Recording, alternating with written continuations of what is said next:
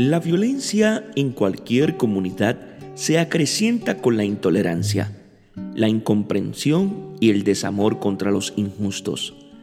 Si das cabida en tu corazón al resentimiento por las ofensas, permites que el estímulo negativo del odio te destruya y eche a perder tu posibilidad de ser feliz.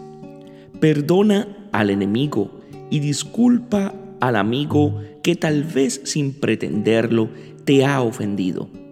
Evita odiar para que no hagas de tu corazón un antro de venganza. Aprende que el perdón es la higiene del alma. Si tu corazón aún está subdesarrollado, indúcelo a amar de verdad. Dios os bendiga en sabiduría y en santidad.